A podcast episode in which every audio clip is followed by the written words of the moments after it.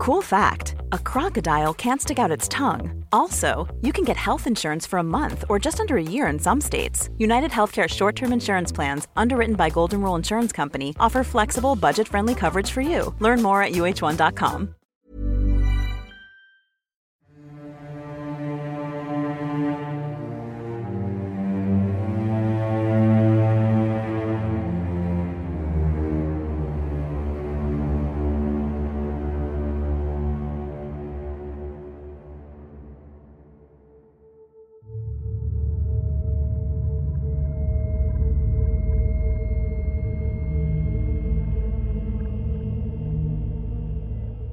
En septiembre de 1952, los pobladores del condado de Braxton, West Virginia, fueron testigos de hasta cuatro objetos en llamas cruzando el cielo. Uno de ellos, visto por un grupo de niños, pareció caer cerca de su pueblo. Creyendo que encontrarían un meteorito, los pequeños y su madre caminaron al lugar, en donde encontraron una enorme y extraña criatura.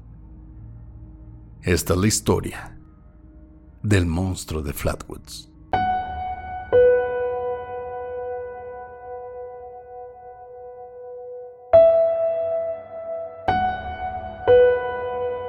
Estás escuchando Señales Podcast.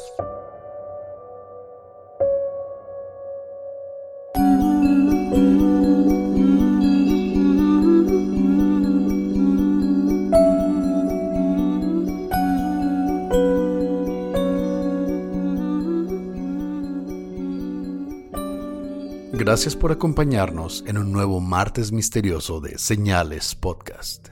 Esta semana se van a invertir los episodios, así que este es el misterioso. Y el viernes va a salir el episodio principal que se va a juntar con el del martes, porque van a ser dos partes. El día de hoy les traemos un concurso con el que se pueden ganar una de nuestras playeras, puede ser de manga corta o manga larga, y es muy sencillo. Si alguno de ustedes nos escucha en Apple o tiene algún amigo o algún familiar que tenga algún producto Apple, métanse a iTunes, buscan señales podcast y nos dejan una reseña, o puede ser la de un amigo o algún familiar. La mandan al correo contacto arroba y así entran en la rifa para tres playeras dentro de México exclusivamente. También para recordarles que aún pueden adquirir las playeras de Señales Podcast, ya sea la clásica de Señales Podcast o el de Guarrenazo. Ingresen a www.señalespodcast.com diagonal playeras. También tenemos un Patreon en el que tenemos algunos beneficios digitales como tener una reunión con nosotros, acceso al episodio número uno y algunas otras cositas. Hay diferentes niveles, así que en patreon.com diagonal Señales Podcast. No olviden suscribirse a nuestro canal de YouTube Señales Podcast, denle like al episodio activen la campanita para notificaciones y los vemos en nuestro canal. Y ahora, Pepe, llegamos a uno de mis temas, críptidos. El monstruo de Flatwoods. Hey, I'm Ryan Reynolds. At Mint Mobile, we like to do the opposite of what Big Wireless does. They charge you a lot we charge you a little. So naturally, when they announced they'd be raising their prices due to inflation, we decided to deflate our prices due to not hating you. That's right. We're cutting the price of Mint Unlimited from $30 a month to just $15 a month. Give it a try at mintmobile.com slash switch. $45 upfront for three months plus taxes and fees. Promo rate for new customers for limited time. Unlimited more than 40 gigabytes per month. Slows. Full terms at mintmobile.com. Durante el atardecer del 12 de septiembre de 1952, cerca de las 7.15 de la noche, los hermanos Edward y Fred May y sus amigos Ronald Shaver, Theodore Neal y Neil Nunley, de entre 9 y 13 años, jugaban en las canchas de la escuela del pueblo de Flatwoods en West Virginia, cuando vieron un objeto ovoide con luces rojas, amarillas y naranjas cruzando lentamente el cielo seguido de una estela de fuego. El objeto, del tamaño de una casa, se detuvo repentinamente. Comenzó a descender detrás de una colina hasta que desapareció y ahora solo se apreciaba una luz pulsante detrás. Los niños corrieron a casa de los hermanos, donde le platicaron a su madre, Caitlin May, sobre lo que vieron. En la casa también estaba uno de sus primos, Eugene Lemon, de 17 años, quien escuchó los rumores y decidió acompañarlos al lugar. Caitlin tomó una linterna, Eugene tenía otra, y llevaron con ellos al perro de la familia, Richie. Subieron la colina justo antes del lugar del accidente, que era una vieja granja. Abrieron la reja de alambre para poder pasar, la cerraron detrás de ellos y siguieron por el viejo camino abandonado hacia las luces. Luego de unos metros, algunos de los niños vieron un objeto ovoide sobre la falda de la colina frente a ellos, que parecía emitir una luz roja pulsante. Eugene entonces apuntó su linterna hacia el camino, momento en que una misteriosa y nauseabunda neblina comenzó a descender desde el lugar. Intentaron ignorar el olor y siguieron caminando mientras escuchaban un chillido o estática proveniente del objeto. Richie, el perro, huyó a toda velocidad al notar algo entre los árboles. Con el chillido y la neblina, Eugene y Caitlin alcanzaron a percibir un par de ojos brillantes entre las ramas de los árboles cercanos al objeto. Caitlin prendió su linterna y ambos apuntaron en su dirección, pensando que sería solo un animal curioso. Pero sus luces iluminaron a una criatura de tres metros detrás de las hojas. Su cabeza roja tenía forma de pala y lo que parecía ser un vestido de metal que semejaba estar al rojo vivo. Las manos de la criatura estaban dobladas sobre su pecho y sus ojos naranjas brillaban intensamente mientras parecía flotar sobre el suelo. En ese momento, la criatura emitió un fuerte chillido y se lanzó flotando contra el grupo. Yuyin cayó al suelo, aunque se levantó más rápido de lo que cayó y corrió detrás de todos en dirección hacia el pueblo. El monstruo pasó tan cerca de Caitlin que la manchó de lo que ella describió como aceite. Aunque no le hizo ningún daño o quemadura, y solo lo notó hasta llegar a casa. Luego del avistamiento, varios de los testigos sufrieron por varios días de irritación en la garganta, vómito y náuseas. Y aunque se creyó que simplemente sufrían de histeria colectiva, algunos pensaron que los síntomas eran parecidos a la exposición de gas mostaza. Kathleen y Eugene reportaron el incidente a las autoridades quienes revisaron el área exhaustivamente, pero no encontraron nada. Esa noche algunos otros pobladores reportaron avistamientos extraños. Uno de ellos, un granjero del área, dijo ver una luz roja brillando en la punta de una de las colinas, que poco a poco se fue apagando hasta que se extinguió. Cuando la noticia se corrió por el área, algunas personas dijeron haber visto lo mismo incluso días antes. Una mujer llamada Audra Harper caminaba hacia su granja acompañada por una de sus amigas, en el pueblo de Heaters, unos 10 kilómetros al norte de Flatwoods. Las mujeres regresaban de una tienda local y para cortar camino decidieron atravesar parte del bosque en camino a su casa. Mientras caminaban, notaron una bola de fuego en una de las colinas cerca de ellas, pero creyeron que algún vecino perseguía zorros para ahuyentarlos. Siguieron caminando y cuando voltearon a ver la luz de nuevo, el fuego había desaparecido. Y en el lugar ahora estaba una enorme figura oscura y de forma humanoide. Ambas corrieron a la granja y no voltearon la vista de nuevo. Pero también, luego del avistamiento de Flatwoods, se reportaron más encuentros. En el pueblo de Strange Creek, unos 30 kilómetros hacia el sur, George y Edith Snitowski manejaban en compañía de su hijo de 18 meses la ruta 4 hacia Ohio, cuando el auto de pronto se detuvo. Mientras George intentaba hacerlo funcionar, un horrible olor invadió el ambiente y su bebé comenzó a llorar. George bajó de su auto, pensando que algo en el motor se quemaba, pero no encontraba nada. Mientras revisaba, una intensa luz roja iluminó la noche entera desde el bosque que lo rodeaba. George caminó hacia la luz, pero el olor era tan fuerte que lo obligó a regresar. Cuando estaba cerca de su auto, de pronto, Edith gritó aterrada. Detrás de George se encontraba una criatura inmensa flotante. George entró al auto. Edith y su hijo se tiraron al suelo y se fueron a toda velocidad. La descripción fue similar a la del avistamiento original, excepto que el monstruo esta vez no tenía gorro o casco y su apariencia era la de un reptil. La criatura flotó fuera de vista y en ese momento el carro volvió a funcionar.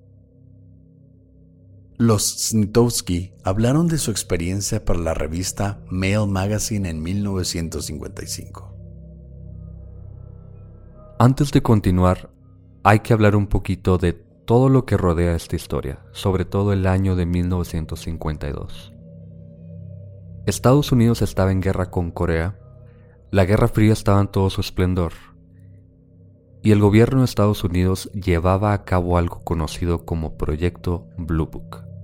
Vamos a estar haciendo referencia de esto en próximos episodios, y debimos haberlo mencionado en el de Valiantor y el planeta Serpo.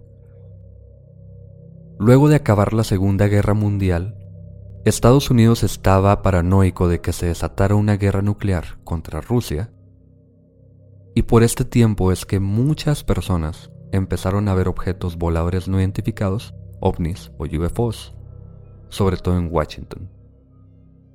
Y esta no es la excepción. Ese día, como dijimos en el intro, se vieron hasta cuatro objetos. Se piensa que eran meteoritos, o esa es la explicación oficial hasta este momento. Pero siempre hay algo que pasó después, antes. Por estos años había mucha actividad de este tipo. Gracias a toda esta actividad, todas las películas, bueno, no todas, pero la mayoría de las películas tenían que ver con objetos voladores, con extraterrestres, reptilianos. No por nada los Nitoski mencionan que tenía apariencia como de reptil, como si este vestido o este casco o gorro o lo que tú quieras fuera eso, fuera un casco, un vestido, y dentro estuviera una figura reptiliana.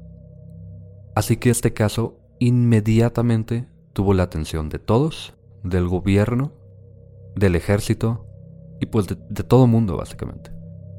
Era técnicamente la moda en ese tiempo, ¿no? La gente tenía miedo de una explosión nuclear, estábamos en auges de la Guerra Fría, la gente estaba acostumbrada a los simulacros de ataque atómico, de ver naves enemigas en el cielo. Pero como mencionaste, había películas que te enseñaban los invasores de Marte, te enseñaban robots, te enseñaban diferentes tipos de alienígenas. Y ahí podíamos empezar en, no sé, conspiraciones diferentes, pero los reptilianos ya se estaban empezando a mostrar a la gente. Y como dato curioso, el accidente de Roswell sucedió en 1955. Así que esto nos da una idea de todo lo que estaba pasando en ese tiempo. El investigador y exoficial de inteligencia de la Marina inglesa, Ivan T. Sanderson, llegó a Flatwoods una semana después de lo sucedido, acompañado del investigador paranormal Gray Barker, uno de los principales investigadores de la historia de Mothman solo unos años después de este incidente.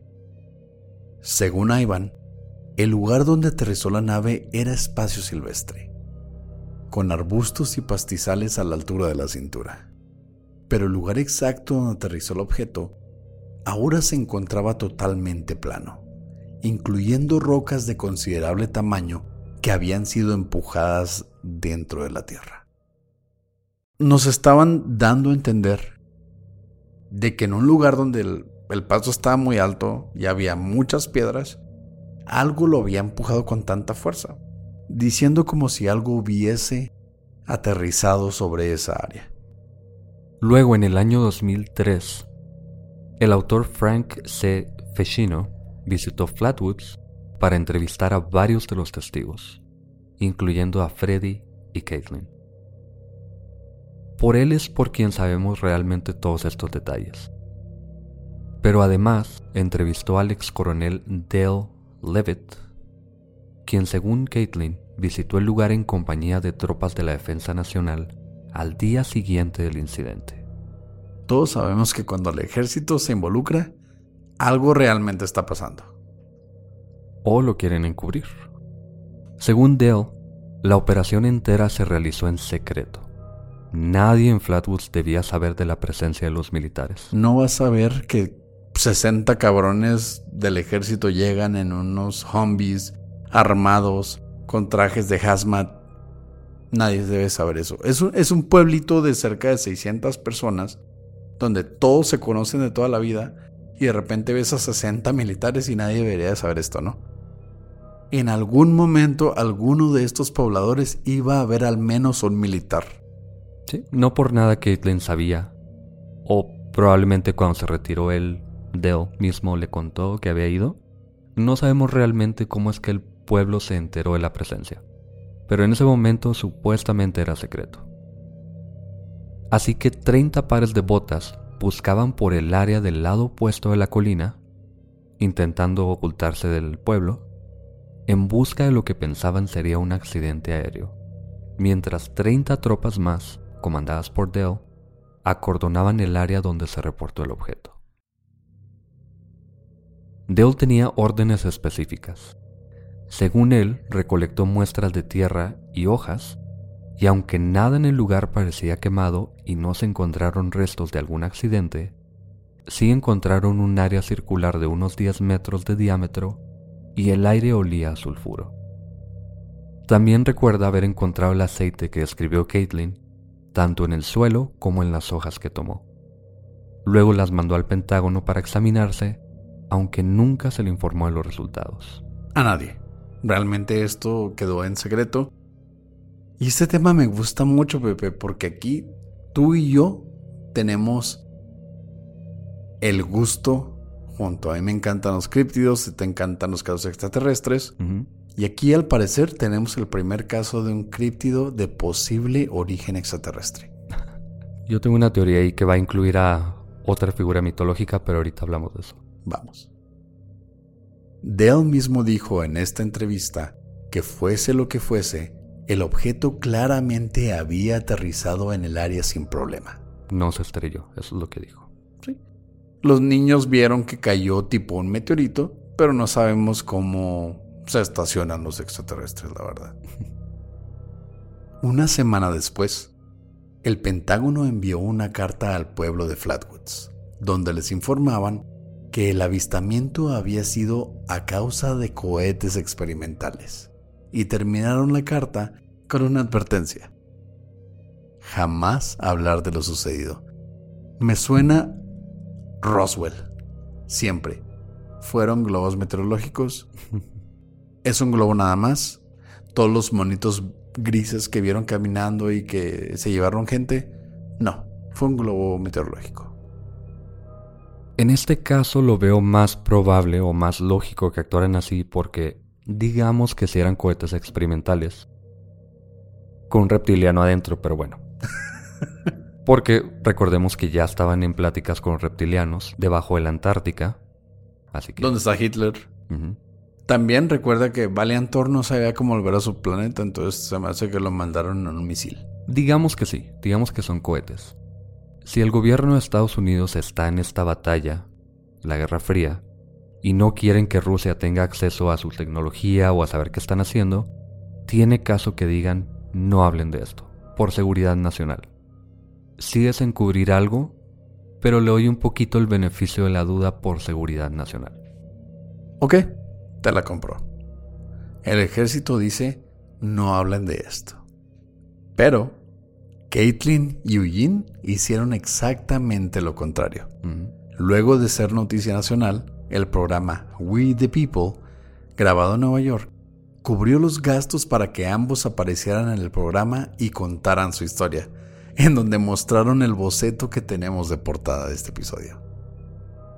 Desde ese momento, los medios de comunicación le llamaron The Green Monster o el monstruo verde, aunque los hermanos Edward y Fred, que fueron partícipes en, esta, en este incidente o en esta manifestación de este ente, siempre dijeron que era erróneo y solo un intento de sensacionalismo.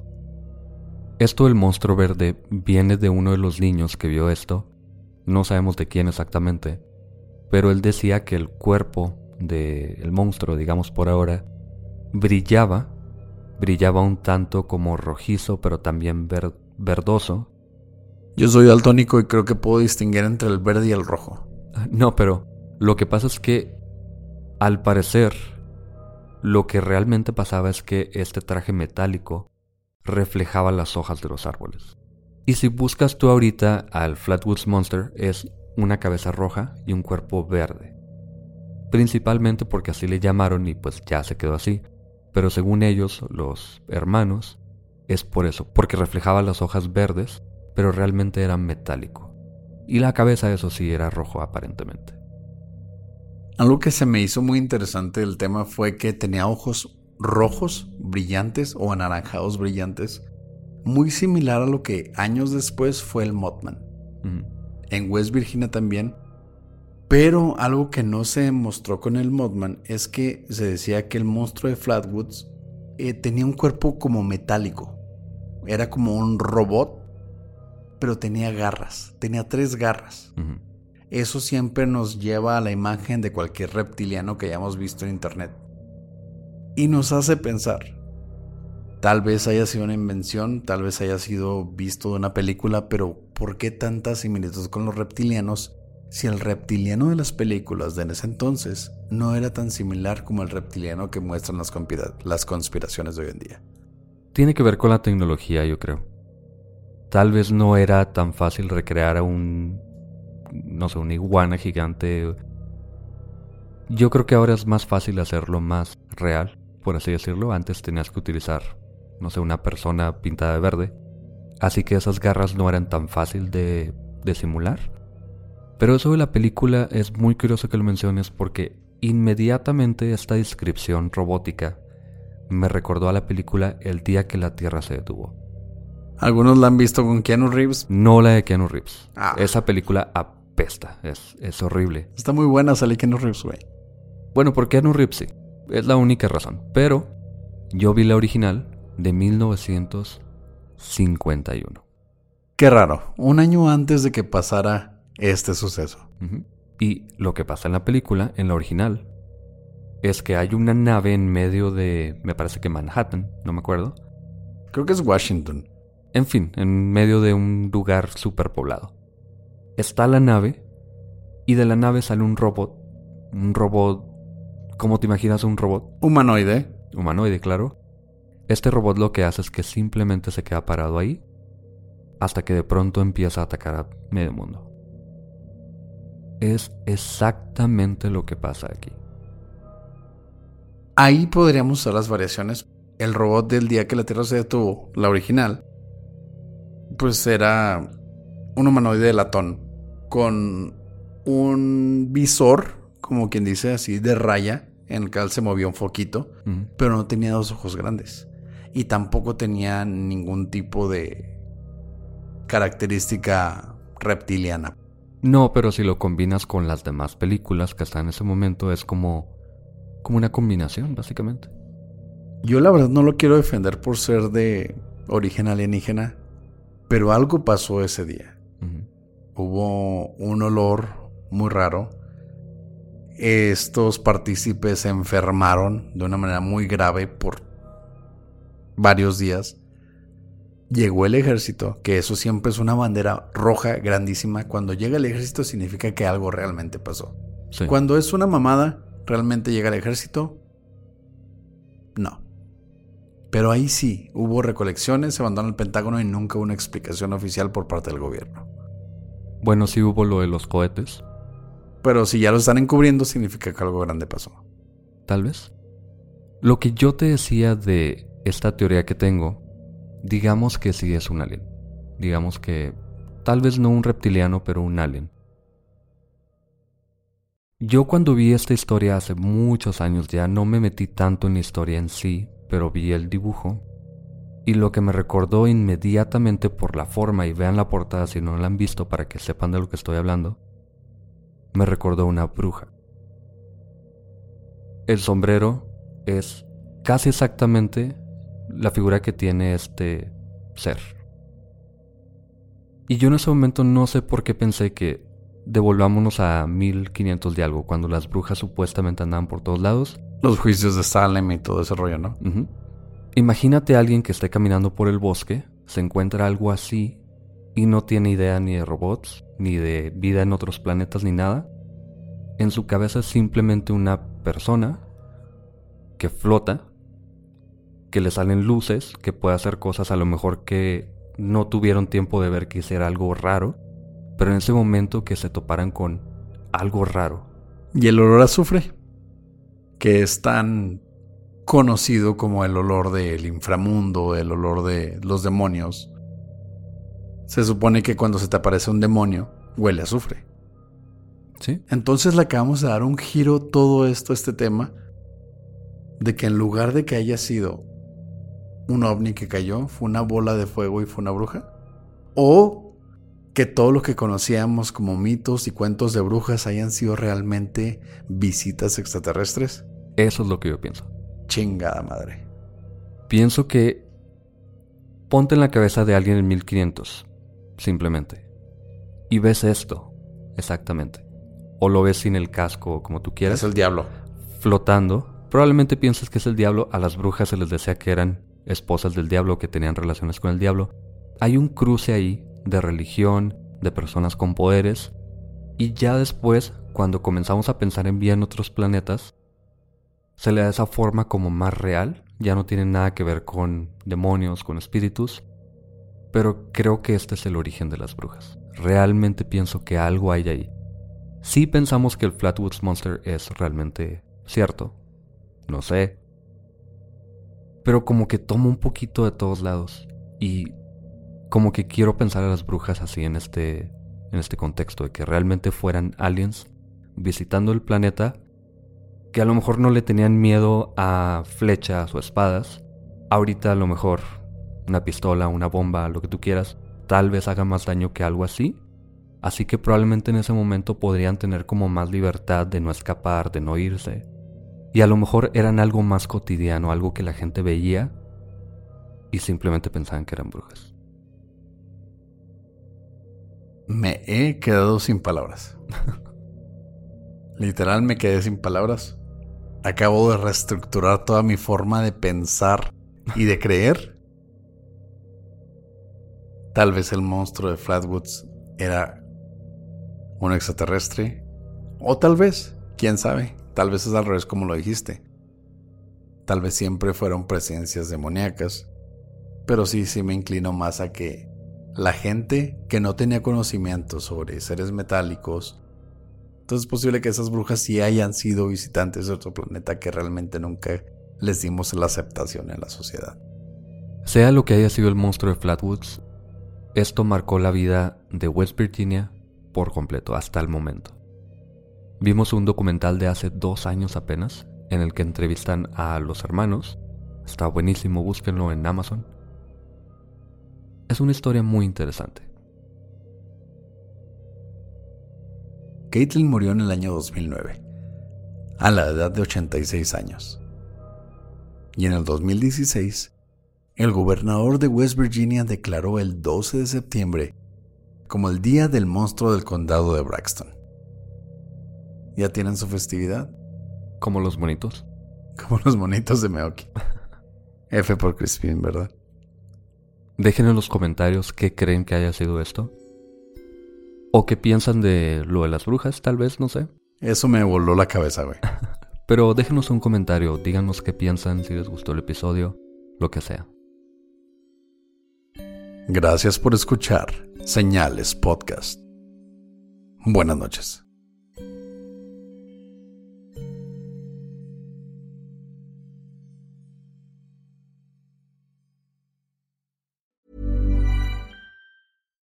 If you're looking for plump lips that last, you need to know about Juvederm lip fillers. With Juvederm Volbella XC and Juvederm Ultra XC, your lip look, whether it's subtle or bold, can last up to one full year with optimal treatment and no additional maintenance. Find a licensed specialist and see if it's right for you at juvederm.com today. That's J U V E D E R M.com. Add fullness to lips in adults over 21 with Juvederm Volbella XC or Juvederm Ultra XC. Do not use if you have severe allergies or a history of severe allergic reactions, or if you're allergic to lidocaine or the proteins used in Juvederm. Tell your doctor if you have a history of scarring or taking medicines that decrease the body's immune response or that can prolong bleeding. Common side effects include injection site redness, swelling, pain, tenderness, firmness, lumps, bumps, bruising, discoloration, or itching. As with all fillers, there's a rare risk of unintentional injection into a blood vessel, which can cause vision abnormalities, blindness, stroke, temporary scabs, or scarring. For full important safety information, visit juvederm.com.